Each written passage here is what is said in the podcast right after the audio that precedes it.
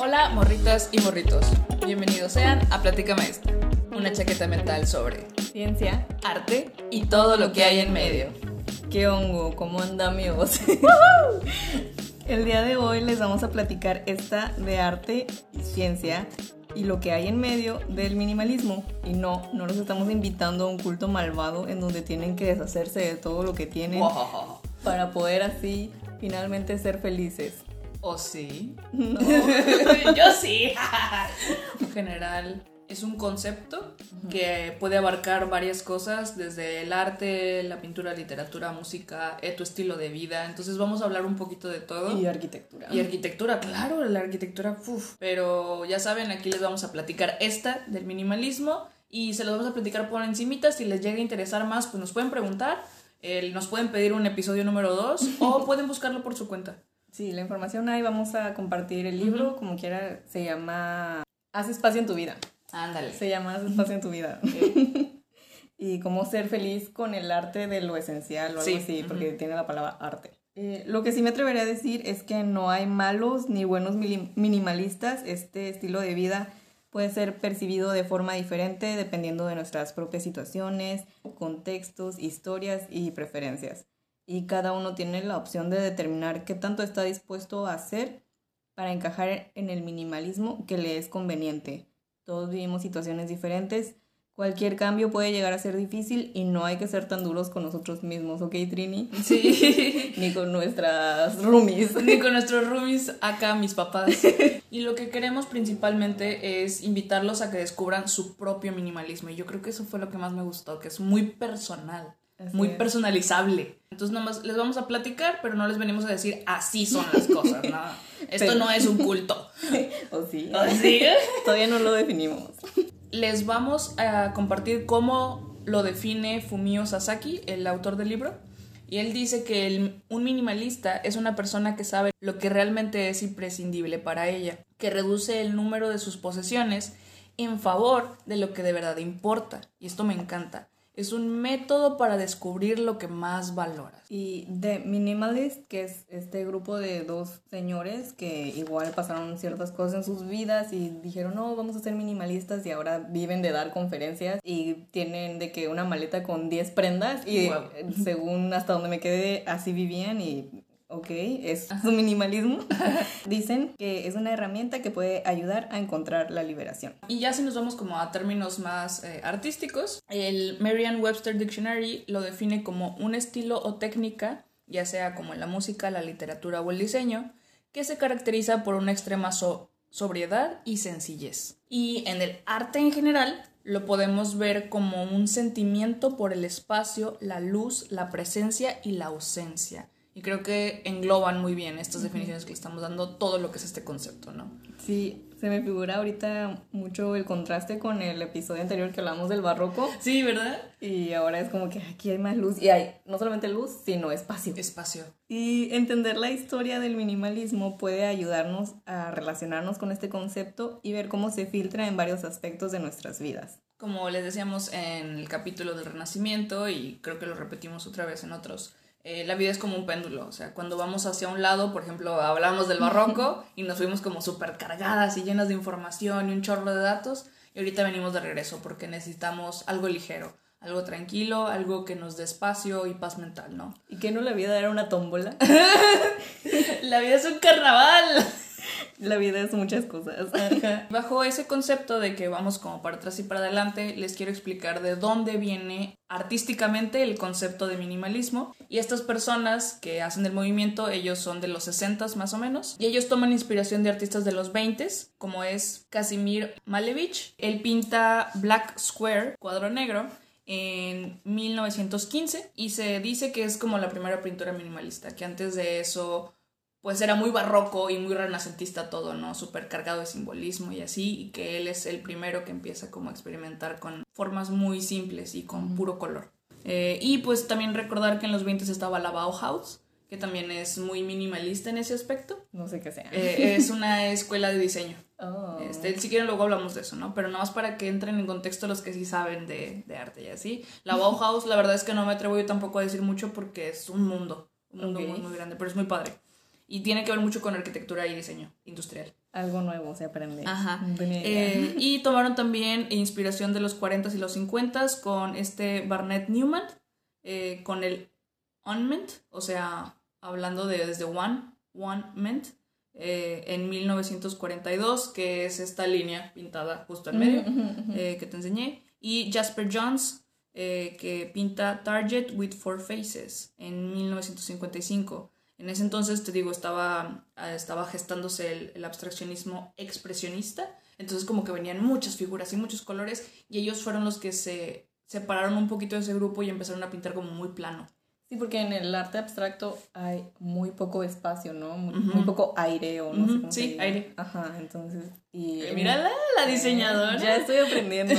este, y el minimalismo todo, todo, es aire, todo es espacio. Y por eso la definición de arriba es tan bonita de un sentimiento por el espacio, la luz, la presencia y la ausencia, ¿no? Uh. Este, entonces, bueno, toman inspiración de todo eso y se gesta como un movimiento ya formal en los 60s.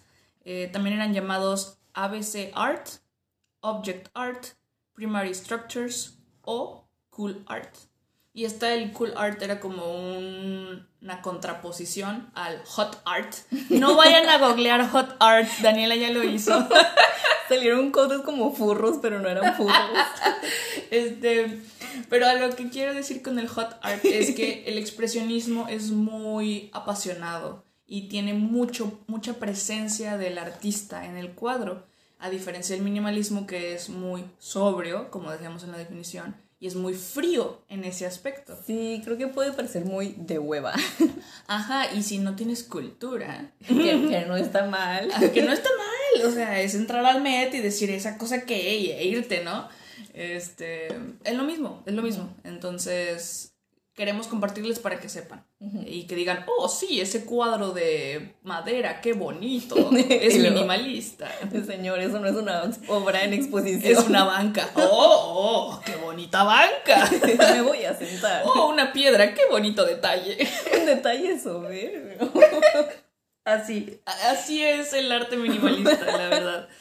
Em, y los principales exponentes, eh, les pongo primero, obviamente, a la mujer eh, se llama Anne Dean. Es conocida como Anne Truitt, pero Truitt es el, nombre del... La casada. Ajá, es el nombre de casada. Al final se divorcia, entonces yo, como feminista, la llamo por su nombre de soltera. Entonces, Anne Dean es una de las principales exponentes. A diferencia de sus contemporáneos, ella realizó sus, eh, sus propias esculturas a mano, evitando los procesos industriales. El minimalismo se caracteriza por materiales industriales, y todos como que, entre comillas, mandaban a hacer las cosas para que fuera todavía más impersonal eh, y que fuera nada más como la cosa, mm. pero ella sí se metía en el proceso ah. artesanal de hacerlo, ¿no? O sea, era no lo que ella hacía, sino lo que se hacía normalmente, hacerlo todavía más frío, o sea, de que lo mandas a hacer, ni siquiera lo haces tú. sí, ni siquiera lo, hacen ellos. O sea, qué padre, o sea, es como que lo mando a hacer y toma, esto es arte. y lo hice yo, pero no lo hice yo. sí, sí, sí. Qué chido, yo quiero eh, hacer eso. Ajá, entonces, Anne todavía tenía como esta... El mm, tacto. Tacto, ajá, pero también se esforzaba en que fuera impersonal, porque hace cuenta que ella daba las brochadas. Que no se note que lo hice yo. Exacto, o sea, creo que todavía es un esfuerzo todavía más grande que lo otro impersonal, o sea, impersonal más fácil. No estoy diciendo que sea fácil. Eh, porque hace cuenta que lo que hacía era que pintaba como en, en horizontal y luego en vertical para tener como una cuadrícula que no se sintiera expresión. El brochazo. Ajá, el brochazo. Y luego lijaba la pintura para que no se notara absolutamente nada el brochazo y solo se quedara el color. Luego tenemos a Frank Stella, uno de los exponentes, y decía, un cuadro es una superficie plana con pintura en ella, nada más. Y ya, güey. Y ya. O sea... Es lo que es. lo, que, ves es lo que hay. Así es. Luego tenemos a Ellsworth Kelly, a Donald Judd, a Sol Lewitt. Decía que el mejor que es mejor que la unidad básica sea deliberadamente poco interesante. O sea, por ejemplo, un ladrillo o algo hecho de cemento o así. Porque entonces todavía es más impersonal, todavía es más genérico y abre muchísimo más el espacio. Si les interesa el minimalismo, los pueden googlear. Yo lo googleé, casi todo se ve igual, pero es diferente, no sé. no puedes como identificar de quién es quién hizo quién porque no ponen como su personalidad en la obra. Sí, ni su firma ni nada, es, es impersonal. Y, ajá, como mencionó Trini, había énfasis en el material real del que se hizo el arte, despojando todo significado abstracto de la obra de arte en sí. Era para ellos una rebelión contra la era previa del expresionismo abstracto. Esto, por ejemplo, Jackson Pollock y todos ellos, que es como muy cargado y un chorro de contenido. Ellos dicen, nah.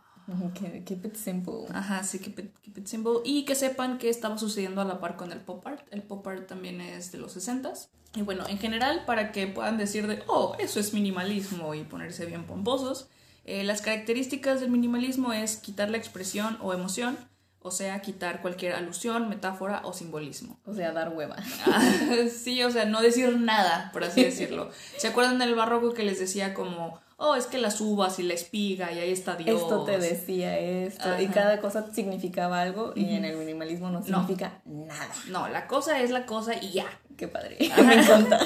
Lo amo. Em, como les decíamos, es el uso de materiales no artísticos, o sea, industriales. La vida cotidiana más que no artísticos es como pues, cemento o pintura, pero pintura de la que compras en la ferretería, no de la tiendita del arte. Em, usaban muchas formas geométricas unitarias, hay muchos cubos, hay muchos triángulos, círculos, eh, y solo hay uno, ¿no? O sea, cosas así. O líneas. O líneas, ajá. Ellos rechazaban el equilibrio compositivo, o sea, lo que les hablaba de la composición en el barroco, de la diagonal, y luego que en el el Renacimiento es como todo muy simétrico y así, ellos rechazan todo eso. Sí, o sea, ya se olvidan incluso de la perspectiva. Ajá, sí, se olvidan de la perspectiva porque se borran un poquito las líneas entre la arquitectura y la pintura y la realidad y lo que no y así. Está bien padre, la neta. Ellos utilizaban la repetición en arreglos regulares no jerárquicos. O sea, esto que les digo de que rechazaban la, rechazaban la composición, es decir, no te estoy diciendo que está más importante solo te estoy poniendo el material ahí enfrente. Y tú decides, ¿no? Y tú interpretas. Y ellas forzaban una respuesta física. Y bueno, ellos lo que buscaban era reducir la complejidad y crear como esta universalidad. O sea, que todos pudiéramos relacionarnos con el carrito, ¿no? y, y, el carrito está... Ya sea porque lo has usado todas las semanas o porque nunca lo habías visto. Ajá. Y más que, creo que el carrito es como un ejemplo bien, bien específico, pero por eso el block de madera. Todos hemos visto madera, todos sabemos lo que es un cubo o un cuadro, y entonces dices, wow, wow, me llega, ¿no? Así de por dos. Este, Le doy like. Ajá, es esa universalidad de que todos hemos interactuado con estos materiales y, y que, nos, que resuena con todos nosotros. Está chistoso este concepto que encontré porque dicen que ellos lo que hacen es como un espejo de tus propias experiencias y tu mundo interior pero al mismo tiempo rechazan que el arte sea como un espejo. Porque antes el arte, por ejemplo, en el Renacimiento, en el Barroco y todas esas como muy gráficas y específicas, buscaban darte una ventana a otro mundo, donde está el dios y luego está la paloma y así. Es una ventana, ¿no? Y trataban como de romper esas barreras del 3D al 4D y que todo fuera como muy realista. Que sintieras como que te metes en el cuadro. El de si él entró, yo también. No, esa, esa ventana. Eh, y aquí es como. Nosotros no queremos una ventana, nosotros queremos. O sea, no queremos que te metas. Pero al aún así era como inevitable que lo hicieras. Ajá, o sea, pero es que Ay, yo que ya entendí o que ya hice la chaqueta Me imagino ahora en este momento así como que pongo en mi exposición una cajetilla de cigarros a pesar de que yo no fumo, pero me acuerdo de mi tío que siempre anda fumando o cosas así, entonces no has, tu, el objetivo del artista no era hacer este espejo, pero yo al ver esa cajetilla de cigarros me acuerdo de algo y ya me estoy espejeando. sí. Entonces sí, sí, sí, totalmente lo que dices es no quieren que tú te metas a la cajetilla e interpretes la cajetilla, sino que el espejo es hacia adentro. O sea, es para ti. Wow, y es lo que quiere el minimalismo. Oh wow. Este podcast se ha terminado. no nos van a volver a ver nunca. Hemos terminado. Es que, ¿qué más hay que decir después de eso? Wow, qué bonito. Este sí, o sea, les digo, es un rechazo a la pintura como ventana del mundo 3D y rechazan pues lo, que es la línea del horizonte y la perspectiva que les digo que venía del renacentismo y este concepto que es Trump Dioley que es para engañar al ojo para que confunda eh, el objeto como la realidad. Entonces, no hay ilusión de espacio, solo espacio. Y pues les decía esto de que difuminan los límites entre la pintura y la escultura. Esto que decía de que un cuadro solo es tela con pintura.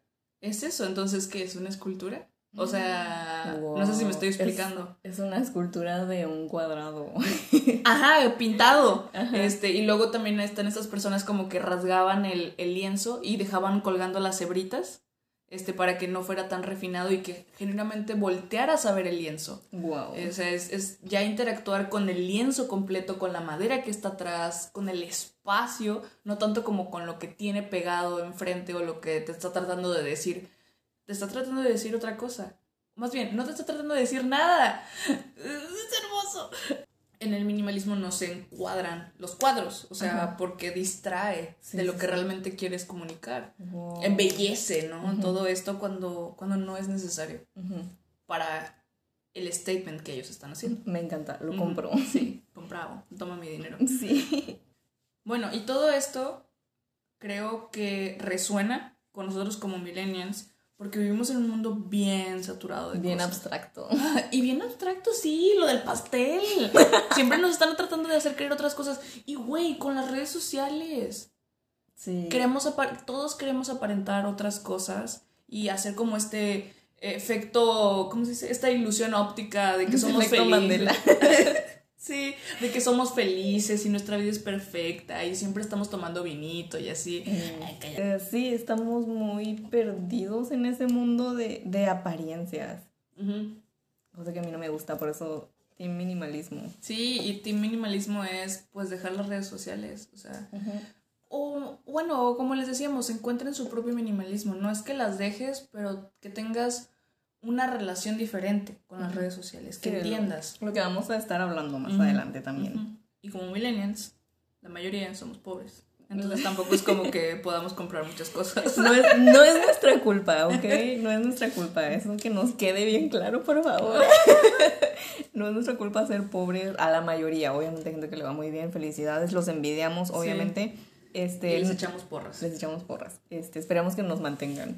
sí. No tenemos patrimonio y por lo tanto no vivimos solos. Tenemos roomies que pueden ser desconocidos, amigos casi cercanos, familiares o hasta nuestros papás. Mis papás son mis roomies, híjole, qué difícil. Igualmente, convivir es muy difícil. no, no es cosa sencilla. Entonces creo que lo que el minimalismo nos enseña es a ocupar menos espacio y no tanto por hacerte chiquito y no, no Invadir. ajá, eh, sino como si todos somos considerados de todos, si nos organizamos podemos tener suficiente espacio en un departamento chiquito. La tecnología y el impulso por las compras es algo que nos caracteriza mucho como millennials. Ah, tenemos este literal todo un mundo en la palma de nuestras manos. Sí. y sí, ya sea Instagram, Facebook, em, el, el TikTok, el TikTok te mete publicidad aunque no te lo esperes. Y sí, nos meten este impulso de comprar por todos lados. Sí, o sea, mira, yo que estudié publicidad, quieras que no, de repente salgo con mi paquete de dos por uno con papas y digo, oh no, caí. no pasa nada, está bien, digo, por algo están esas promociones. Sí, y pues es una espada de doble filo. O sea, así como puede ser muy perjudicial, en donde, pues, como dices, tenemos, estamos todo a un clic, ¿no? De Amazon, clic, clic, clic, clic, compra, compra. También puede ser productivo, o sea, a, nuestro favor.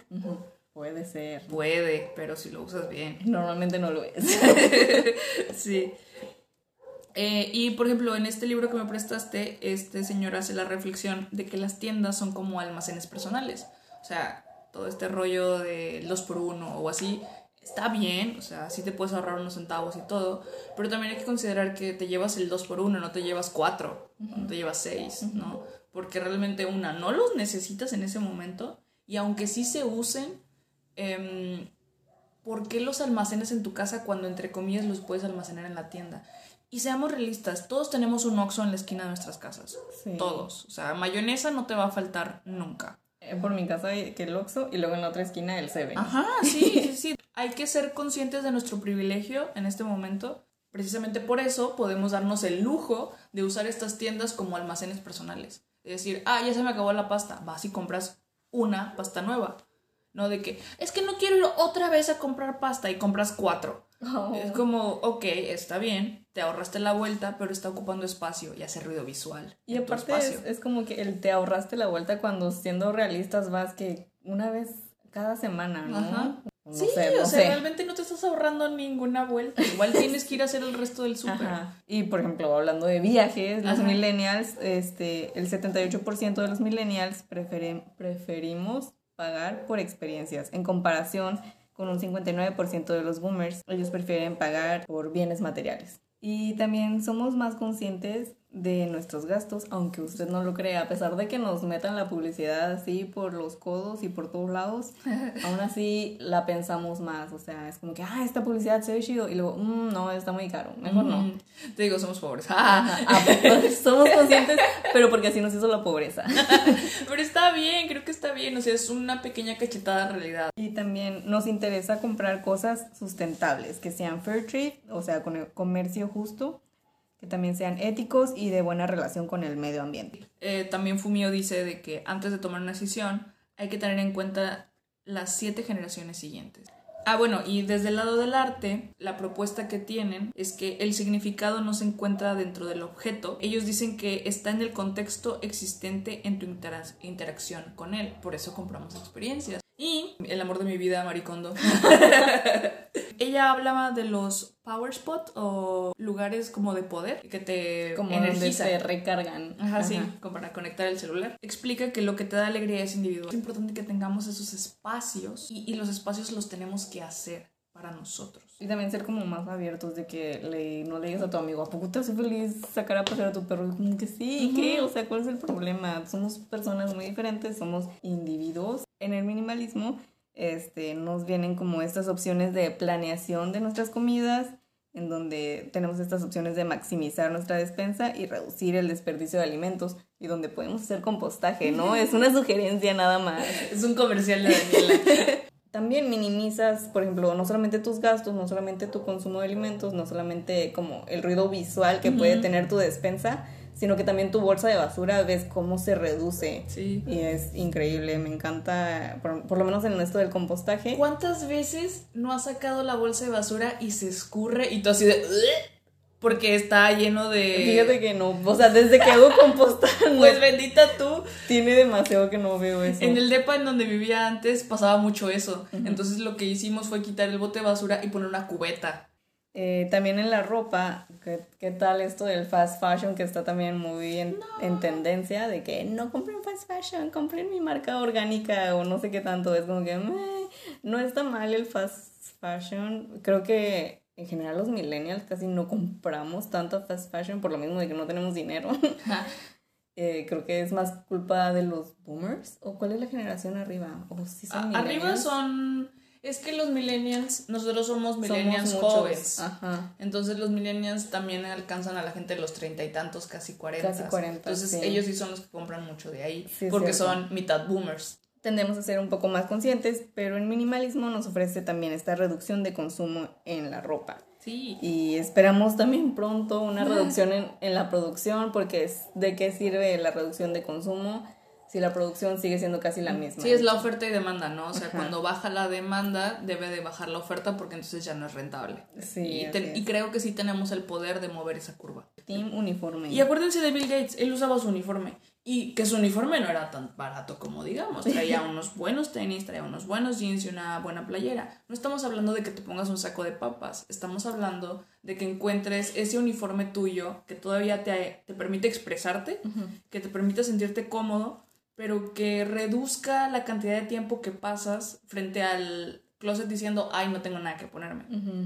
Y otra de las cosas es como, como en los electrónicos, que el smartwatch, que la tablet, que la smart home, que no sé qué, que el, que el microondas, que el microhornito, que el hor- ¿cómo se llama el hornito ese mágico? Era el mic- mi- Microhornito, sí, ajá. ajá. O sea, esas cosas que son un poco innecesarias, la verdad, siendo honestas. Un poco, nomás poquitín. Un poco, o sea, estos electrodomésticos, o sea, ¿realmente necesitas la air fryer? Yo pienso que no, yo no tengo microondas. O sea, ¿qué te pasa? claro que sí, güey. No manches, necesito la air fryer, la waflera, el extractor de jugo, la Nutribullet, del hornito eléctrico, también el de gas, el micro, el tostador y la rumba. Esencial. La waflera, la sandwichera, la que la tostadora, todo eso se necesita. Güey, yo la to- nosotros no tenemos tostador. Este, porque una vez me hice un pan con queso. Entonces, haz de cuenta que metí el pan Y metiste el queso. No, tampoco estoy tan pendeja.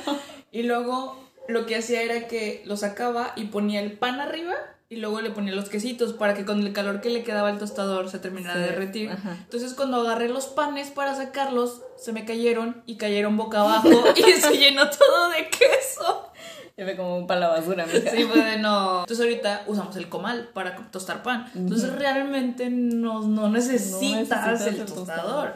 No necesitamos esas cosas. Se me hizo muy tonto cuando empezó esta tendencia de la air fryer. Yo no sé, no conozco, bueno, sí conozco, pero como que realmente la usan. O sea, Nah. realmente compran, comen tantas cosas fritas. Nah, o sea, verá, por ejemplo, mi- a mi mamá le regalaron un air fryer de cumpleaños. Y wow, subí la primera vez para usarla, hicimos papas, y luego la siguiente vez hicimos papas, y luego la siguiente hicimos pollo, o sea, así como para probar, ¿no? Y ya se volvió Sí, a guardar. sé Y que hace más, ¿no? No solamente fríe, hace más cosas. hace Ajá. más cosas. Y la sacamos una vez al mes. Si la sacamos, que es más que sacar la guaflera, la verdad, porque la guaflera ahí está y no la usamos. este, una vez al mes. Pero por ejemplo, Martín se, se ganó un air fryer en la. Es de esos güeyes que es su primer día en la empresa y, Y se ya, gana las ya es el empleado del mes. Ajá, y que empleados que tienen años y nunca se han sacado nada en la rifa de Navidad y así, bueno, se sacó una, una air fryer y él sí la usa, porque para él es más práctico el meter al fryer las cosas mientras mete a lavar y hace otras cosas, o sea, por su vida de, de foráneo, Sí, sí, sí. eh, y él sí la usa. Por eso es el minimalismo, es personal, o sea, depende de tu estilo de vida, los productos que puedes o no puedes tener, los electrodomésticos que sí vas a aprovechar y los que no. Pero que seas consciente, ok, yo sí necesito una rosera o yo sí necesito un air fryer, Yo sí pero necesito yo una slow cooker, un Ajá, microondas Sí, pero yo no necesito un tostador o no necesito una waflera, ¿no? o una tetera, si no caliento agua, Ujú, ok, sí, ajá, no pasa nada. Otra cosa que están los dos por uno, los buenos ofertones. Comprar algo solamente porque está en oferta, que seamos honestos, todos lo hemos hecho. Yo lo he hecho. Sí. siendo minimalista y especialmente los boomers son los que les encantan las ofertas. El ejemplo que te estaba dando de las mayonesas es porque mi mamá trajo un día ocho mayonesas a la casa y de los botes grandes y genuinamente sí se usan porque hacemos ensalada de pollo y así un montón de cosas. Pero esa vez me llamó mucho la atención porque trajo muchas y tiempo después le pregunté, o sea, en ese momento como que no le quise decir nada. Fue como que wow, Wow, el, shock. Ajá, sí. Pero luego sí le pregunté de que, oye, ma, ¿y esa vez por qué trajiste ocho? Es que estaba un dos por uno y que no sé qué. Ok, pero ¿por qué ocho? Porque estaba el dos por uno y pues, ¿Qué de- pregunta es esa? ¿Qué pregunta tan tonta? Sí, y yo, ok. Respuesta super boomer, ¿no? Y fue de wow, sí.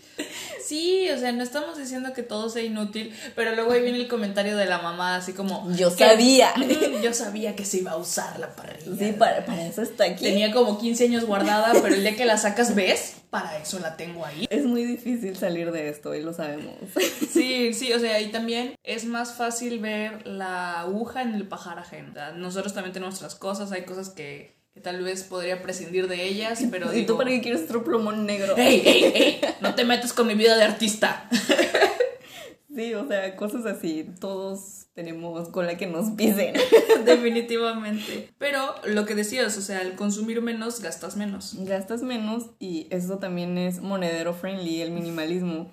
El no comprar en grandes cantidades, o sea, solo como opciones. Obviamente, si eres contadora y sabes que esa opción te Sí, conviene claro. como nunca, entonces pues está bien, ¿no? Pero tratar de no hacerlo, ser más conscientes. Vamos a estarlo repitiendo todo el episodio. Sí. Este, cosas que no quieres o que no necesitas, pues no las compres, ¿no? Es muy fácil, pero al mismo tiempo puede ser muy difícil dependiendo de, de quién eres. Y pues invertir en cosas o experiencias que sí quieres y que sí necesitas. Y, y, tú dices, pues ¿para qué quiero ahorrar dinero? Para algo tengo el dinero, ¿no? Pero pues es como que el dinero se cambia por productos y servicios como dice Homero Simpson cuando quiere maní y lo está buscando en el sillón y se encuentra 20 dólares y dice, ay, yo quería maní. o sea, yo quería cosas, pero encontré dinero, o sea, o tengo ahorrado dinero, pero... 20 dólares comprar mucho maní. Sí, Explica cómo. sí, 20 dólares te pueden traer otra experiencia. En lugar de comprar algo, pues mejor sal a pasear a tu perro y te compras un helado en lo que das la vuelta o, ve con tu amigo, invítale un café o cosas así. Estás ahorrando un poquito de dinero y entonces ese dinero ya lo puedes usar en cosas que de verdad quieres y te hacen feliz. Que de verdad te hacen feliz, ajá, porque un air fryer o un microondas o una waflera pues es como que te hace muy feliz cuando lo sacas del, del, paquete, ¿no? Y es como que, ay, es nuevo. Y ojeas el, el, instructivo, no lo lees. Lo ojeas, lo Nada más lo ojeas y dices, no, sí me va a servir, está bien mm. padre, ya quiero hacerme unas papas. O sea, te haces unas papas, las quemas, no te sales, guardas la chingadera y nunca más la vuelves a ver, güey. Entonces, o sea, em, creo que sí es importante como recordar que sí vivimos en este mundo capitalista y que muere el dinero y que el dinero no existe, pero pues el dinero lo puedes cambiar por bienes y servicios. Bienes y ah. servicios y te hacen feliz. O sea, el dinero no compra felicidad, pero la pobreza no compra nada. Ah, ¿qué pasó ahí? cállate. oh, no, cállate, por favor. y ahorita en la pandemia que estamos viéndola muy difícil en términos de economía. Y aún así está muy difícil ser minimalista. Sí, porque empezó como esta ñañara, ¿no? De, la incertidumbre del futuro y no sé qué voy a necesitar. Este, pero creo que es otra vez dos lados de la moneda, ¿no? De qué necesito realmente y no sé si lo voy a necesitar, pero igual lo quiero porque no vaya a ser. Ajá, hubo como que mucho este, em, como estos dos lados en donde, oh, estoy mucho tiempo en mi casa, ¿y por qué tengo esto? Y lo voy a tirar y empiezas a sacar cosas. Querer hacer espacio. Y, luego de repente está otra, esta otra cosa en donde, ah, mira, están vendiendo esto, están vendiendo la air fryer, la voy a comprar. Sí, porque eh, como estoy más tiempo en mi casa, voy a cocinar más. Y, ya, y ya puedo hacer más papas, ajá. Ah, claro, ajá. Entonces está, está muy complicado el ser minimalista, pero al mismo tiempo recordamos que eres minimalista dependiendo de, tu contexto, de tu contexto, de tu estilo de vida y de tu historia y de qué es lo que quieres y de qué es lo que en verdad necesitas. Y considerando, por ejemplo, ahorita la pandemia, me acuerdo cuando recién empezó que todos como mantente informado y que no sé qué y así, pero luego hubo otra oleada de no tienes que estar todo el tiempo informado porque la gente se agobiaba y se empezaba a estresar era mucha información y era como que el mantente informado, pero al mismo tiempo no sabemos todavía, sabemos todavía muy poco de lo que se trata esta pandemia, de lo que se trata este virus y está mutando a cada rato y, ay no. Sí, o sea, ¿y cuántas veces han salido a decir, oigan, ¿se acuerdan de lo que les dijimos? Bueno, no es cierto porque nos dimos cuenta de esto. Y la gente como que al principio se enojaba porque es de que los científicos nos están mintiendo y que no sé qué. Y es como, ok, ahí nos damos cuenta que el grueso de la población no sabe cómo funciona la ciencia. O sea, cómo se dan esos avances y cómo se dan esos descubrimientos, ¿no? O sea, es prueba y error y es decir, me equivoqué, me equivoqué un chingo de veces. Pero estamos hablando del minimalismo. o sea, pero lo que vamos es que también puedes tener un minimalismo en la información que recibes. Y, el, la mente es muy poderosa en el aspecto de que te cuida a ti misma y entonces cuando nosotros la estamos sobresaturando con información, se apaga. O sea, esas veces en donde dices, ah, tengo muchas cosas que hacer y entonces no hago nada, pero como no hago nada me estreso porque tengo muchas cosas y entras en este círculo, es eso. O sea, es el mucho que hacer cuando realmente podemos relajarnos un chingo. Como cuando oh, tengo que ser minimalista y sacas todas tus cosas del closet, como dice Mary Kondo, y luego ves todo tu, tu montaña de ropa y dices, es demasiado, y mejor te pones a ver una película. Eso es una anécdota real, me pasó. Es una historia real. Es una historia real. Parece anécdota, pero eh, no, ¿cómo? Parece chiste, pero es anécdota. Porque yo me metí a esta super onda de, claro, sí voy a sacar todas mis cosas del closet. Las saqué todas y fue, wow, eso es un chingo de ropa, pero no tienen ni idea. O sea, la, la montaña de ropa era más alta que yo y yo mido unos 70. O sea, chíquense esa, ¿no? Literalmente me agobié, me di la media, así, me di la media vuelta, me senté en el piso y me puse una película. O sea, le di la espalda a la ropa y fue de no, yo no voy a hacer eso. Fue lo que yo hice con el COVID. Ajá, sí fue de no. Y y que se vale, porque sabes qué, me dio un espacio para respirar, o sea, ya estaba como en ese proceso, lo tenía que hacer, ya lo había sacado toda. mínimo la tenía que volver a colgar toda. O sea, tenía que volver a enfrentarme a esa montaña, ¿no? Pero fue como, ok, ya hice un pedazo del task. Es que es eso, como que queremos hacer las tasks grandotas de un jalón cuando realmente podemos dividirlas en, en pequeños pedazos y una fue, ok, saco la ropa y me tomo un break y fue lo que me hice, me tomé un break. Tal vez en ese momento la negación y otras cosas. Pero ahora lo podemos ver como un break. Ajá, ahora lo podemos ver como un break. Ahora, entiendan que organizar no es lo mismo que minimizar. Porque, ah, caray, o sea, ¿cuántas veces hemos dicho, ah, es que esta casa está súper desordenada y es que no logro mantener el orden y, así, ¿no? O que sacas tu bolsa de ropa y dices, ¡Ah! y luego la vuelves a meter al closet. Tal vez ya en hecha bolsita, pero la metes, porque si no te estorba. Ajá, entonces realmente no estás minimizando, solo entre comillas lo ordenaste which is fine, que está bien. Es una buena táctica para el minimalismo porque después abres tu closet y ves esa bolsa y dices, sí es cierto, no la utilicé y vámonos para afuera. Este, y de hecho, Marikondo es más del lado de organizar y este Fumio Sasaki es del lado del minimalismo, pero los dos van como de la manita. Lo que te funcione para traer esta paz. Sí, lo que sea por paz. Dame paz mental. o te pongo pinto. sí. Em, para Maricondo, ordenar es una forma de reflexionar sobre tus valores y las cosas que disfrutas. O sea, es decir, esta bolsa de ropa no la disfruto y no la valoro, por eso la voy a meter en el closet, pero estos zapatos en específico me gustan mucho cuando los veo, mejor los pongo afuera como display. Y entonces cada vez que los ves te da esta alegría, ¿no? Sí. Ajá. Y quiero compartirles esta reflexión que hace también Fumio Sasaki, donde dice que solo existe un eterno presente. O sea, hablamos mucho de esto de la pandemia y así porque incrementó el nivel de incertidumbre que en el que vivimos. Siempre hay incertidumbre, siempre. Pero como que la pandemia lo marcó más. Lo agilizó y se puede ver mucho en, en tus amigos. Sí, sí, sí. Tan solo voltea a ver a tus amigos. El nivel de ansiedad que la gente se carga está bien intenso. Entonces que entiendan que solo existe un eterno presente. Cuando leí eso me dio una paz así de wow. O sea, pues sí, porque por más que yo planeé para el futuro y el futuro y el futuro, el futuro es el hoy. O sea, de no puedo hacer más, no puedo hacer más por el yo del futuro más que vivir mi hoy de forma consciente y tranquila. Y bueno, eh, desde el otro lado, en donde en la pandemia pues nos recluimos a, a nuestras casas, eh, algo que hace Maricondo y que me gusta mucho es que él, ella saluda a los espacios. y, suena súper hippie, la neta. Es muy hippie. Marie Kondo es hippie, por eso te gusta. Sí, la neta es que sí, y vengo a compartirles la ideología hippie. Pero, em, y sí, aquí voy a empezar a hablar de energías y todas estas weas. Eh, pero súbanse conmigo al trip un rato. Eh, ella dice que se va súper tripeada, ¿no? Eh, pasa el churrito, Daniela. Em, para ella es honrar el espacio y expresa nuestros deseos y esperanzas de chispa de alegría. O sea, Spark of Joy. Spark of Joy, ajá, ese es su, como su trademark, ¿no? ajá. Em, y se mueve la energía, porque aunque creas en las energías o no, todos hemos, todos hemos sentido esta energía pesada de los lugares, ¿no? Por ejemplo, eh, va a estar muy creepy el ejemplo, pero en, los, en las funerarias o en los hospitales, el ambiente suele ser pesado.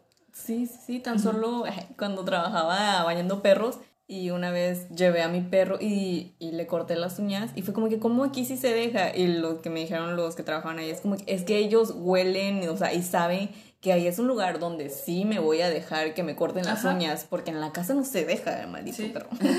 sí, o sea, y es, y es, somos, los humanos también somos animales y es mucho, somos mucho de energías también, ¿no?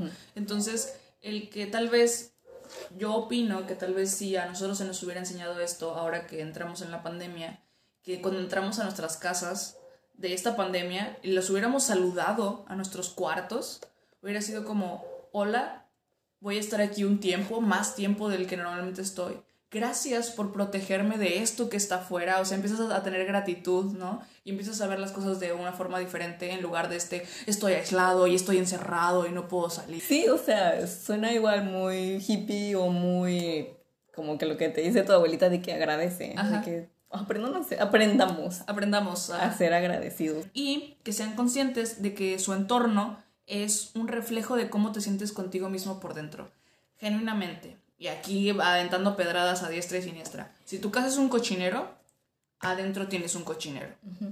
Me acuerdo mucho cuando sentía como mucho caos en mi cabeza, mi psicólogo me decía, ordena un cajón. Y yo, ay, qué perra mamada es esa, ¿no? Como cuando dices, sale a caminar. Ajá, sí, tú de, ay, seas hippie.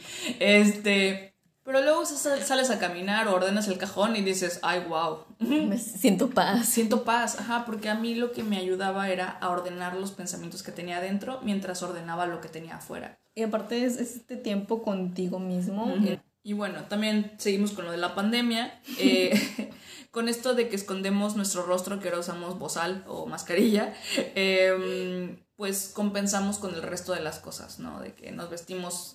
Una, salimos menos. Generalmente creo que salimos menos, entonces ahora cuando sales, pues dices, oh, me puedo poner ese vestido de gala que compré para no sé qué, ¿no? Y vas al súper en tacones. Which is fine, o sea, puedes hacer lo que tú quieras. Va con tu vibra, está bien. Está bien, ajá. Pero em, hay que ser conscientes que a veces podemos caer en esta desesperación por transmitir nuestro propio valor. Quiero darles este quote que me gustó mucho, eh, que es de Francois de la Rochefoucauld. No, no sé cómo se pronuncia la neta. Este, ahí se los pongo. Eh, y dice, Perdonen mi francés. Perdón, eh, excuse my French. Sí, perdonen mi francés. Eh, y él dice, ponemos más interés en hacer creer a los demás que somos felices que en tratar de serlo. Y esto va pues de la mano de las redes sociales, de, de todo lo lo que millennial, de lo aparentamos, boomer. de todo, ¿no? En general la experiencia humana siempre es como aparentar un poquito más de lo que realmente es. Así es. Eh, Toda esta incertidumbre pandémica nos hizo acumuladores de, papel de baño. What the fuck? O sea, de todas las cosas que pudimos haber acumulado, ¿no? Se me hace una locura que haya pasado eso. Sí, como minimalista, sí está muy loco esto de que sí, vive en el presente y luego viene una pandemia y es como que, chale, ¿qué va a pasar, no? La, esta incertidumbre. Sí, bien, bien cabrona. Eh, pero por eso el minimalismo también nos invita a distinguir entre deseos y necesidades. O sea, tal vez el papel de baño sí era una necesidad en ese momento porque sí estás más en tu casa y todo, pero no necesitabas un air fryer. O sea, ese es un deseo. Sí. O sea, de- desearía tener esto para poder hacer este pollito al air fryer, ¿no? O sea, a la creme brulee o yo qué Pollito sé. al air fryer. Quiero probar uno así. Luego te cocino uno con air fryer. Por favor. Y hablando de papel de baño, no se olviden de tomar agua, de parpadear y de ir al baño. No se aguanten. Nosotras tomaremos una pequeña pausa y en un momento regresamos. Deshazte de algo ahora mismo. O no, no nos hagas caso, no tenemos nada que ver. Punches, punches, ¡Eh! punches. ¡Baño!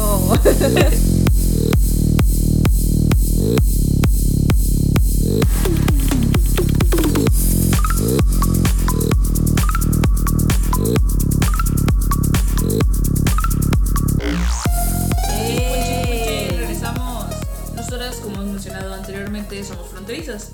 Entonces tenemos como acceso a todas estas cosas gringas muy inmediatamente, ¿no? Ujú. Literalmente es cruzando el charco. Y por ende, a cultura consumista. El Black Friday, ¡Wow! No manches. traer cosas que no necesitabas, pero pues estaban en oferta y Sí, lo que hablábamos del ofertón y el 2x1 y así, es caer en esas cosas. Y que quieres que no, o sea, nosotros lo experimentamos como fronterizas, pero luego México lo copió con el buen fin. Es copia, es y, copia. y era, eh, bueno, es este propósito para mantener el dinero en el país. Creo que está bien en ese Yo también, la verdad, honestamente creo que está muy bien. Pero también sean conscientes que es pura mercadotecnia y publicidad, tengan cuidado. Entonces teníamos al alcance muchísimos productos, de que el Game Boy, que el nuevo Xbox, que el iPod, que el, el iPod Touch, o que los chitos Flaming Hot, que aquí está, bueno, aquí me refiero a la frontera, estaban primero que llegaron muy tarde, se tardaron demasiado, no sé por qué. Eh, Existe esta concepción de que las cosas gringas son mejores, o sea, tendemos a ser un poco malinchistas porque estamos acostumbrados a comprar allá. Entonces, cuando cerraron la frontera y empezamos a comprar de este lado, es como, es que las cosas no son lo mismo. Y así. Y, y no lo son, la Y no, verdad. pero a la larga te das cuenta que realmente, pues, ok, no son lo mismo, pero funcionan. A la larga te acostumbras. Todo, a todo te acostumbras, güey. Ah, Yo quiero hacer un comentario.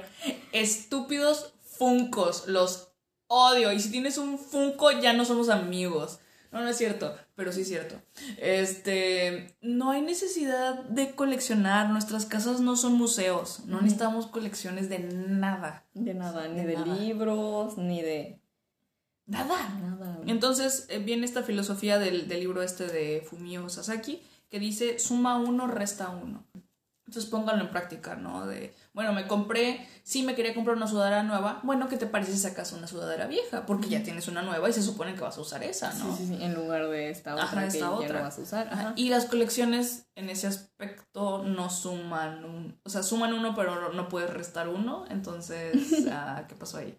¿No? Exacto. Y eh, hablando de, de restar y esto, pues tenemos ahora el acceso a la nube o lo que nos viene con el minimalismo digital, en donde tal vez ya no tenemos que ir a imprimir nuestras fotos, que tampoco significa que no imprimas tus fotos. Así te gustan mucho esta vez que fuiste a la Ciudad de México. Si te da alegría la foto, imprímela y ponla afuera para Ajá, tenerla sí. constantemente No ahí. la guardes, ¿no? O sea, o guárdala, pero guárdala en un lugar donde sepas que ahí está, o sea, no la escondas.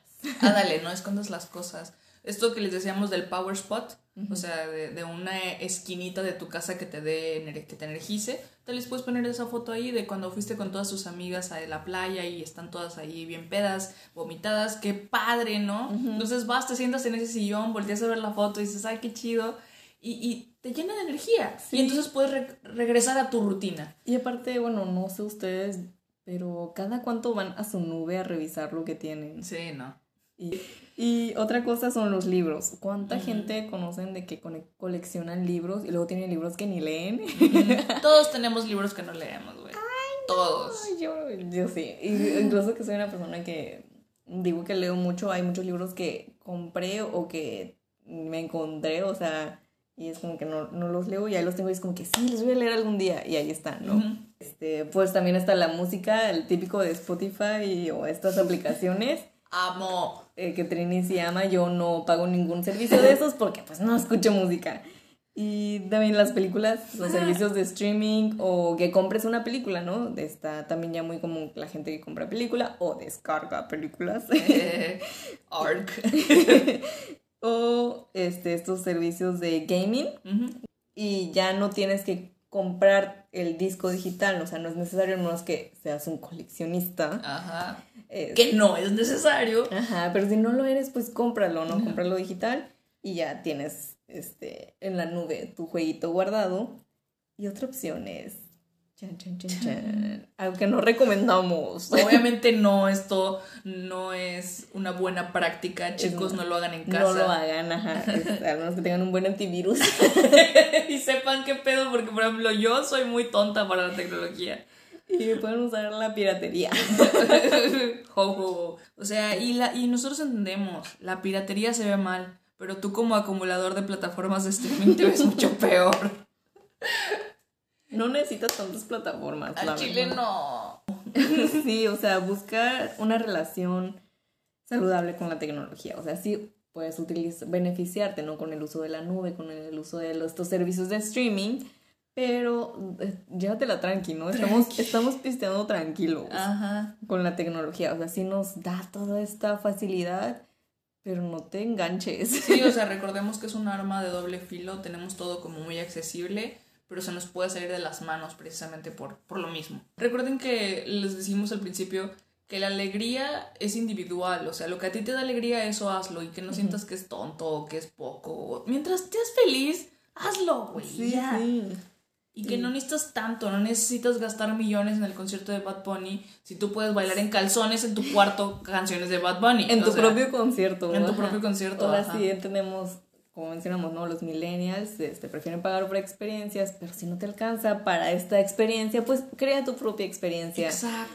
Eh, la acumulación es este equipaje emocional o este, ¿cómo se llama? Emotional baggage. Emotional baggage, literalmente una maletota. Ajá, que todos las tenemos, todos, todos, pero también depende el tamaño que le demos a esto y es este valor emocional que le damos a las cosas o a nosotros mismos. Ujú, sí. Y viene de este concepto, pinches japoneses también adelantados en todo, tienen un concepto específico para esto que se llama mono no aware, que literalmente significa el patos de las cosas y también es traducido como una empatía hacia las cosas o una sensibilidad a lo efímero. O sea que las cosas son efímeras, los momentos, las experiencias son en ese ratito y ya, la felicidad es en ese momento y ya. Entonces digamos que vas al concierto de Bad Bunny y tú te quedas con el ticket y lo guardas y lo estás, haz de cuenta que lo estás masticando una otra y otra vez, ¿no? Y es un chicle que todavía tiene un poquito de sabor, pero eventualmente solo sabe a papel. Y es como, ¿qué realmente quieres? ¿La cosa? O la experiencia que viviste. Y la experiencia ya fue, está en el pasado, ¿no? Entonces por eso nos colgamos de las cosas, porque esta cosa nos ayuda a recordar este evento específico, ¿no? O esta persona. O esta persona, o, lo, o, mi yo del pasado, o así, ¿no? Thank you next, dijo Ariana Grande. Exactamente, muy minimalista de su parte.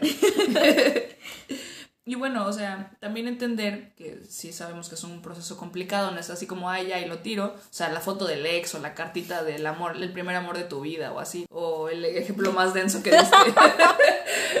de que con esto que, que, me dejó mi abuelito que ya está muerto.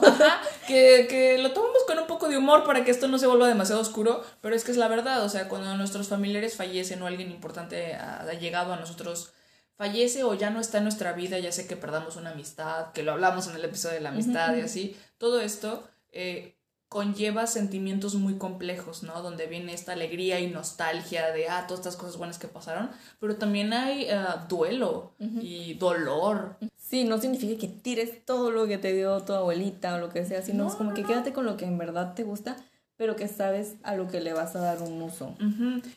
Eh, todo esto, eh, la acumulación nos da tensión emocional entre las cosas que no podemos tirar y las que sí tiramos, o, lo que dices, o sea, cuando te duele tirar algo o cuando te duele ver algo y prefieres esconderlo, pues ¿por qué? O sea, no te está trayendo bien, o sea, no te sirve de nada ni tenerlo a la vista ni escondido, entonces mejor deshazte de él, o sea, darle las gracias que también es lo que dice Fumio, que, que reconoce de Maricondo, es como que gracias, gracias por haberlo tenido, pero es momento de decirte adiós.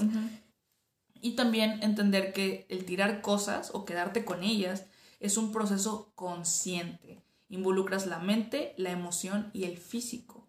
O sea, porque realmente las cosas tienen en nosotros una reacción física, como lo habla el minimalismo. O sea, este material específico. Este carrito de súper. Este carrito de súper me evoca estas cosas y puedes.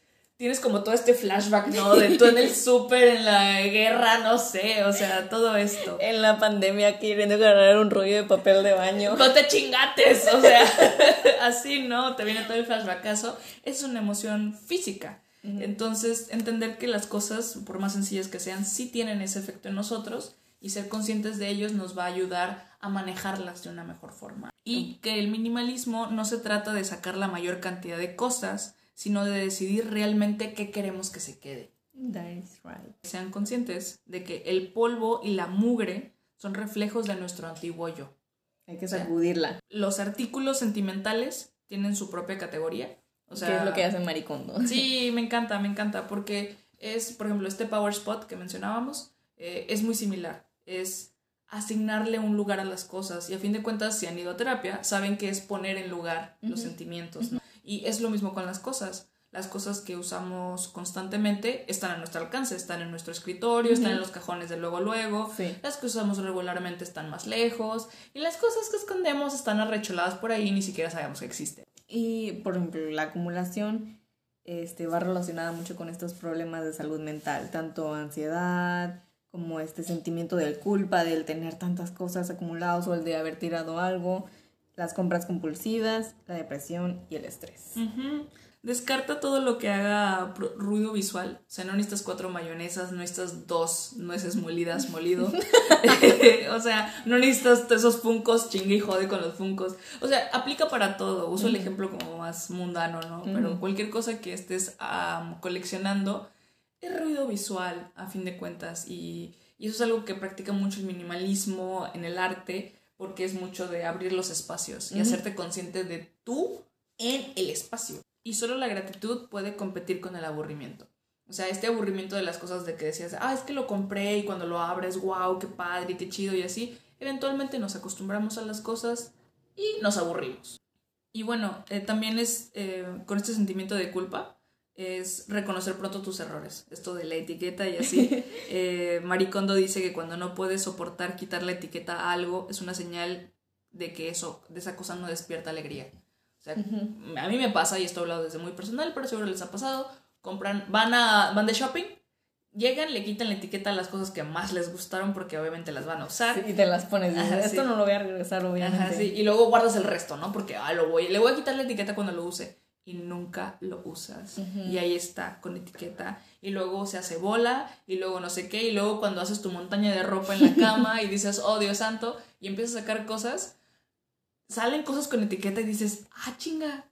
¿Por qué tengo esto, no? Y ya lo ves bien con otros ojos y dices, ¿Por qué lo compré? Ajá, ¿por qué compré esto, no? Entonces, si ahorita tienen algo con etiqueta que genuinamente quieren usar, levántense y quiten la etiqueta. Porque cuando yo leí esto, literalmente me levanté y le quité la etiqueta esta que traigo puesta ahorita. Y dije, sí la quiero. y, sí, pero en ese mismo trip al closet me encontré otra que todavía tiene etiqueta, que todavía tiene etiqueta y no se la pude quitar. Y que entiendan que normalmente caemos en la depresión porque la felicidad no consiste en tener lo que quieres, sino en querer lo que tienes. Y esto lo dice Rabino, este, y entonces una vez que somos más conscientes de las cosas que sí tenemos y así, empezamos a experimentar esto que se llama felicidad cotidiana. Y a mí se me hace un concepto bien hermoso. Y eh, con este Power Spot que hablábamos, eh, podemos combatir un poquito lo del estrés. Eh, a fin de cuentas, el momento de relajación es importante para tener reflexión cuando nos damos los espacios, por ejemplo, de ir a visitar nuestra cajita de cosas sentimentales y así, es como, ay, qué bonito, y te das el espacio de saborear todos esos recuerdos. Cuando, em, cuando fue mi peor momento, estaba viviendo en San Luis, San Luis Potosí, y me acuerdo que mi power spot, y, nunca lo pensé de esa forma, era despertarme temprano después de pasear a mi perro, llegaba a mi casa y me hacía una avena y me sentaba junto en mi cama junto a una ventana y a esa hora justamente daba la luz del sol y era yo desayunar este viendo como que algo en, el celular y comiéndome mi avena y literal era mi momento de recarga. O sea me daba el sol yo estaba comiendo y estaba viendo como una planta literal sí, y o sea ahora que lo estás mencionando es como que solamente me, me voy a esa parte. Y digo ese momento era mi momento de, de recarga estaba súper súper padre encuentren, ¿no? Como cuál es el suyo. Y también está bonito ese experimento de, de, voltear y decir, ¿cuál? ¿Cuál es el mío? ¿Dónde me siento? ¿En, en dónde me recargo? Ajá, en dónde me recargo y como que te ayuda a conocerte más a ti. y eso está chido.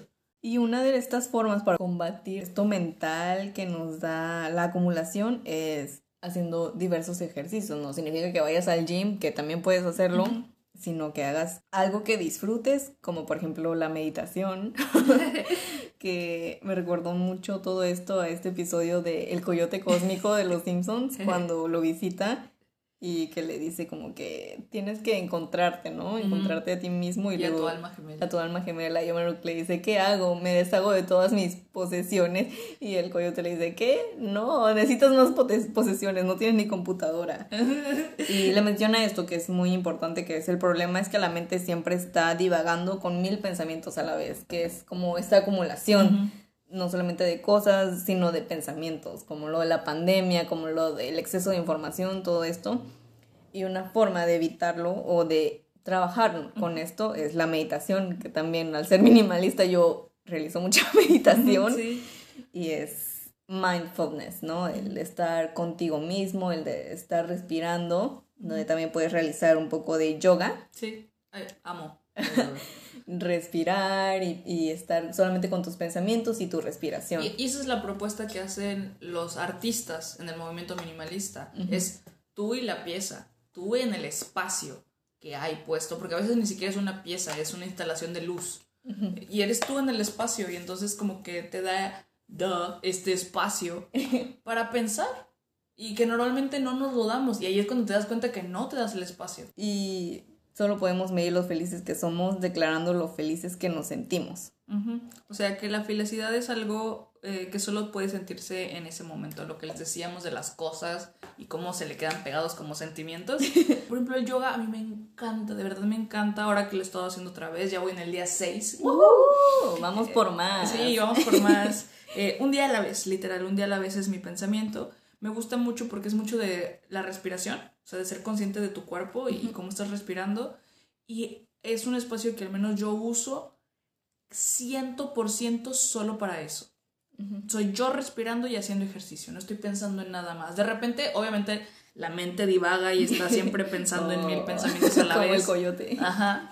Pero regreso. Es como, a ver, espérate, ahorita piensas en los frijoles que no has puesto a cocer. O sea, aguanta, aguanta. 30 minutos son tuyos. 100% tuyos haciendo ejercicio y me ayuda mucho como a tener estos espacios en blanco. Sí, ajá. Entonces, em, cuando externamos que estamos felices, es cuando hacemos el trabajo consciente de decir, ah, soy feliz en este momento. Y entonces Y es como que, ah, caray, Ah, caray. ¿acaso estoy siendo feliz? Ah, sí, porque la felicidad no es algo que alcanzas, es algo que experimentas día con día y se nos puede olvidar. Y sabemos que es todo un proceso. Este, puede parecer incluso imposible, pero es un paso a la vez. O sea, son estas metas y expectativas de acuerdo a tu realidad. O sea, no sean tampoco tan exigentes con ustedes mismos y vivan esa experiencia y aprendan de ella. Pero desechar es una habilidad, no es algo de personalidad. esa, esa concepción de que, ay, es que yo soy muy desordenado, o ay, es que yo acumulo muchas cosas, yo soy un acumulador o así, no son cosas que estén atadas a nuestra personalidad o a nuestra persona, son cosas que se ejercitan.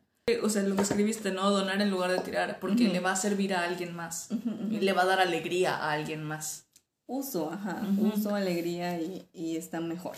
O sea, y que también consideren que incluso si lo tiran, entre comillas, eh, y digo entre comillas porque es que la gente de la calle también lo va a usar. O sea, nosotros hablamos de donar, de déjame lo dono a un orfanato, o déjame lo dono a la iglesia y así. Pero no olvidemos que vivimos en México, país tercermundista, y hay mucha gente en la calle, y que las cosas que sacas a la calle, la gente se las lleva. Sí. O sea, Yo una vez recogí una maceta de la calle. y es un sentimiento poderosamente liberante. No sé si han hecho este ejercicio de tirar o donar o agarrar un montón de cosas, juntarlas en una caja y decir, aquí las voy a poner y seguramente alguien se las va a llevar y que se las lleven. y que se las lleven y te da mucha autoestima y te da este como que poder y tienes el control de tu, de tu vida, aunque sea solo un instante, ¿no? Sí, sí. Pero te vuelves súper poderoso en ese momento. Y como decimos que es algo que se puede ejercitar, imagínate que estás ejercitando constantemente este sentimiento de control sobre tu vida. Güey, no, no, no. Creo que fue de las cosas que más me gustó de este libro, porque cada vez que yo sacaba algo, sentía cómo tomaba control de mis cosas. Y, y eso es lo bonito, porque como son tus cosas, es bien liberador y empoderante. El decir, es que son mis cosas y realmente a la única persona a la que le tengo que preguntar es a mí. Y tú mismo te, ajá, te estás aprobando eso y estás como agradeciendo y todo esto que ya mencionamos y decir como que esto ya me sirvió, esto ya le di su uso, esto agradezco que haya llegado a mí y todo esto. Entonces es momento como de dejarlo ir y lo sueltas, pero no es como cuando encuentras una tortuga de tierra y la sueltas en el mar. O sea, es diferente porque sabes que, que sí, va, sí va a lograrlo Sí. y está súper padre. Entonces, ¿te acuerdas más de algo cuando lo dejas ir a algo que ni sabías que tenías? Sí, o sea, cuando hacemos este, este ejercicio, porque es un ejercicio de sacar toda la ropa del closet, que dices, ah, chinga, hace un mil años que no veía esta falda. Y wow, y entonces como que recuerdas todas las cosas con la falda y así, los antros y los besos de tres y todo, y la putivuelta y completo, ¿no? Y hasta abajo hasta que truene la rodilla. Sí, limpiando el piso. Y luego te la pruebas y ya no te queda, o sea, todo, ¿no? Bien apretada, así de, wow, ¿qué pasó ahí? Cuerpo de señora. Este. Y luego ya dices, bueno, ok, ya no me queda, ya fue, ya no voy de antro y está bien, y la dejas ir, pero ya te diste la oportunidad de tener todo ese trip de experiencia en cinco minutos de recordar la prenda y ya ni te acordabas que estaba ahí porque estaba amontonada con un montón de cosas. ajá. Entonces, así con, con otra cualquier cosa, ¿no? Eh, entonces, te da la oportunidad de decir qué clase de vida quiero. ¿Quiero seguir yendo al antro? Me puedo quedar con la falda o me puedo comprar una falda igual. Lo que decíamos, si lo pierdes lo volverías a comprar. Si quieres ir al antro, cómprate una falda igual. O, O, sea, una falda que vaya más con tu personalidad En de- ese momento. En este momento. Ajá, Despedirse de tu antiguo Ya yo. no fuiste, ya no eres esta estudiambre que iba al antro y que iba y se robaba los drinks de los demás, ¿no? O sea, sino ya eres esta otra persona que ya puede pagar sus propios drinks Sí. Y ya tienes una falda diferente, pero que te sigue a gustando. los tobillos. no, pero que refleja más la personal, la persona que eres ahora. Sí. Así es.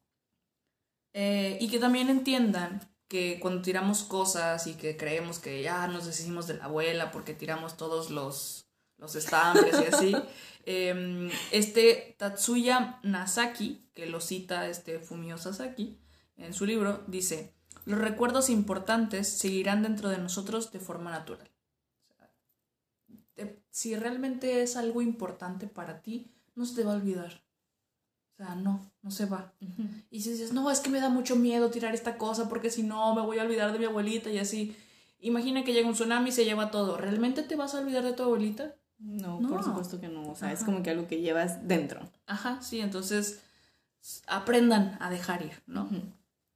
Y es una oportunidad para reflexionar sobre el pasado este, les digo, este todo trip, ¿no? Que te avientas con la falda y así, o con la abuelita. Y también es decir, a ver, o sea, tal vez en ese momento yo era una alcohólica y me la pasaba de antro y no estaba realidad, chido. Ajá, en realidad no me la pasaba tan bien. Ajá, gastaba un chorro de dinero o así. O sea, te da esta oportunidad de reflexionar, realmente era feliz, realmente estaba haciendo las cosas bien. Y, y creo que eso es como lo más complicado de tirar cosas y enfrentarte a las cosas que acumulamos, porque es el pasado y mientras más cosas acumulemos, más cosas cargamos de ese pasado. y, y, es imposible no voltear a verlas cuando literalmente están hechas bolas en una esquina de nuestro cuarto. Entonces, qué mejor que nada más procesarlo, verlo, observarlo, next. Thank you next. Thank you next. este capítulo se va a llamar Thank you next. Eso nos permite hacer espacio a emociones más importantes y presentes para reemplazar las antiguas que hemos acumulado. Y también que seamos capaces de tirarlo aunque nos produzca alegría. O sea, hay ciertas cosas, eh, yo sobre todo soy muy acumuladora de buenos recuerdos y así de, no, es que esta vez me la pasé súper bien. este, y, y, me clavo y me gancho de eso, pero lo que hace es que tenga una, expectativas irreales de lo que quiero que pase otra vez, cuando es imposible que pase exactamente igual. No puedes repetir el pasado. Y tal vez estoy evitando que lleguen cosas nuevas y diferentes. Con este trip minimalista que llevo ya varios años, aprendí a pedir cosas prestadas, de que necesito, necesito muy entre comillas, ¿no? Para un evento o para estas cosas, necesito una falda o necesito un vestido. Entonces, es como que se te quita esta pena, yo que soy una persona muy seria, se te quita como esto de pedir las cosas prestadas. Obviamente, sé una buena persona y regrésalo. claro. Y te daba mucho esta oportunidad de hacer contacto con tus amigos, que es lo que también menciona el libro entonces, me acuerdo mucho que pedí un taladro prestado. Y fue como que, ah, y al regresarlo nos fuimos a comer unas hamburguesas y ten tu taladro. Entonces, como que, ah, vamos a platicar. Y entonces es como que reunirte con tus amigos, que sabes que son tus amigos, pero pues ya tienes como otra excusa para, para verlos y para reencontrarte con ellos. Entonces, en conclusión, el minimalismo como estilo de vida estamos moviendo un poco el arte, definitivamente no va a solucionar todos los problemas del mundo ni va a traer felicidad de un día para otro. estamos aquí para, para confirmarlo. Confirmo que no, no, estoy feliz. No, esas cosas no pasan. Pero nos ofrece diferentes soluciones y formas de pensamiento que pueden ayudarnos a mantener la paz. No solamente con nuestro entorno, también con nuestras relaciones con otros y con nosotros mismos y a encontrar un balance y organización. Es obvio que como cualquier otra trans, transición, puede ser difícil y verse imposible de lograr, pero como todo debe empezar por algo y yo simplemente los invito a intentarlo. Dejen ir esas cosas físicas o mentales que te quitan la paz y que no te hacen feliz y verán cómo poco a poco empiezan a notar esos cambios y a sentirse mejor con ustedes mismos ya que el minimalismo no se trata simplemente de tirar cosas, como lo mencionó la Trini, sino de dejar ir. Así es. Y tomando, retomando como el concepto artístico de todo esto, el, el statement o argumento principal de los minimalistas es estar consciente y estar presente con las cosas y el espacio. Entonces, sean conscientes de qué cosas tienen en sus espacios. Encuentren su propio minimalismo. Esa es, esa es la tirada de este episodio, creo, ¿no? Sí, sí, sí. O sea, no se trata de que destruyan su casa y construyan algo con arquitectura minimalista, que está súper de moda también, ¿no? O estuvo, no sé, no tengo idea. sí, sí, sí. O sea, que se queden con solo una pared y que no, o sea, no, no se trata de eso, sino de que den espacio. Sí, no, de hecho la filosofía del minimalismo es hacer con lo que tienes. O sea, con lo que ya tienes. Es que dices, no, es que necesito tirar esta mesa porque está súper vieja y así. Porque su diseño no es minimalista. Ajá, no, eso no es el punto. El punto es que la mesa es la mesa y la usas como mesa. Y que esa mesa, cuando la usas, te dé alegría. Eh, yo disfruté mucho este episodio, no sé tú. Creo que no fue tan minimalista como lo esperábamos. Hablamos mucho de nuestras propias experiencias. Pero es, creo que estuvo más ligero en cuanto a contenido. Espero lo hayan disfrutado, a nosotros nos gustó un chorro. Si les gusta, no olviden seguirnos en nuestras redes sociales, arroba platícame en Twitter y arroba platícame.esta en Instagram. Compartimos cosas chidas e interesantes. La otra vez hicimos un examen rápido que no contaba como calificación final. Muchas gracias a todos los que contestaron las historias, de verdad. Este. Por favor, compártanos, o sea, ¿qué les gustó? Ahorita nosotros vamos a cerrar la boca en espera de que la abras tú mío Sasaki. Gracias. Gracias.